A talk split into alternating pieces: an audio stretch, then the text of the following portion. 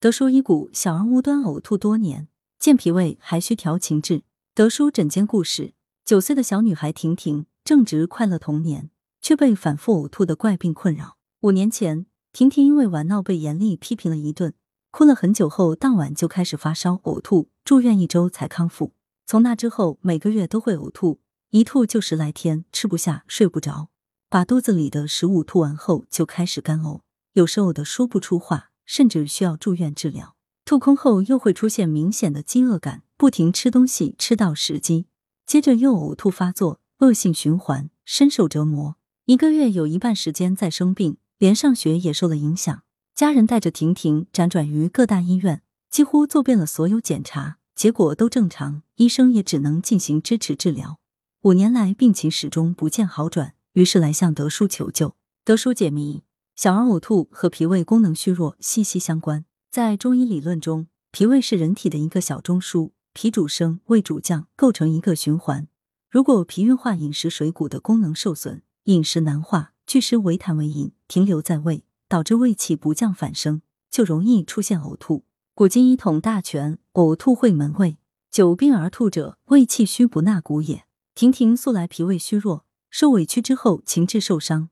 肝气郁结，郁结的肝气又伤害脾胃，打破了脾升胃降的平衡状态，导致脾不能升清，营养吸收不好，胃不能降浊，胃气上逆而致呕吐。治疗上，德叔以健脾化湿行气为主，佐以少量化湿药。婷婷间断服用两个月中药之后，呕吐症状慢慢缓解了，能和其他小朋友一样快乐上学了。预防保健，立秋标志着秋天开始了，但在岭南地区气温还是很高。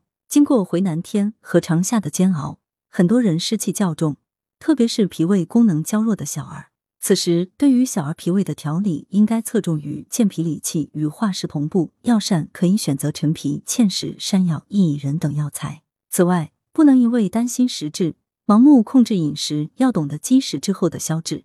平时在家还可通过摩腹和按揉足三里、中脘等穴位健脾和胃、调中理气。摩腹时。用手掌面在小朋友的腹部做顺时针方向抚摸约五分钟，按揉穴位时可用拇指指腹面对准穴位着力。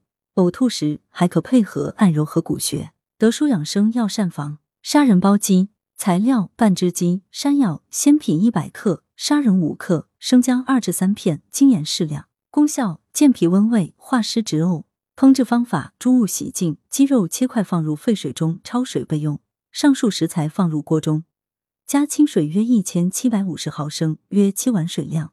无火煲沸后，改为文火煲一点五小时，加入打碎的砂仁煮片刻，再放入适量精盐即可。文阳城晚报全媒体记者林青青，通讯员沈忠。来源：阳城晚报阳城派，责编薛仁正。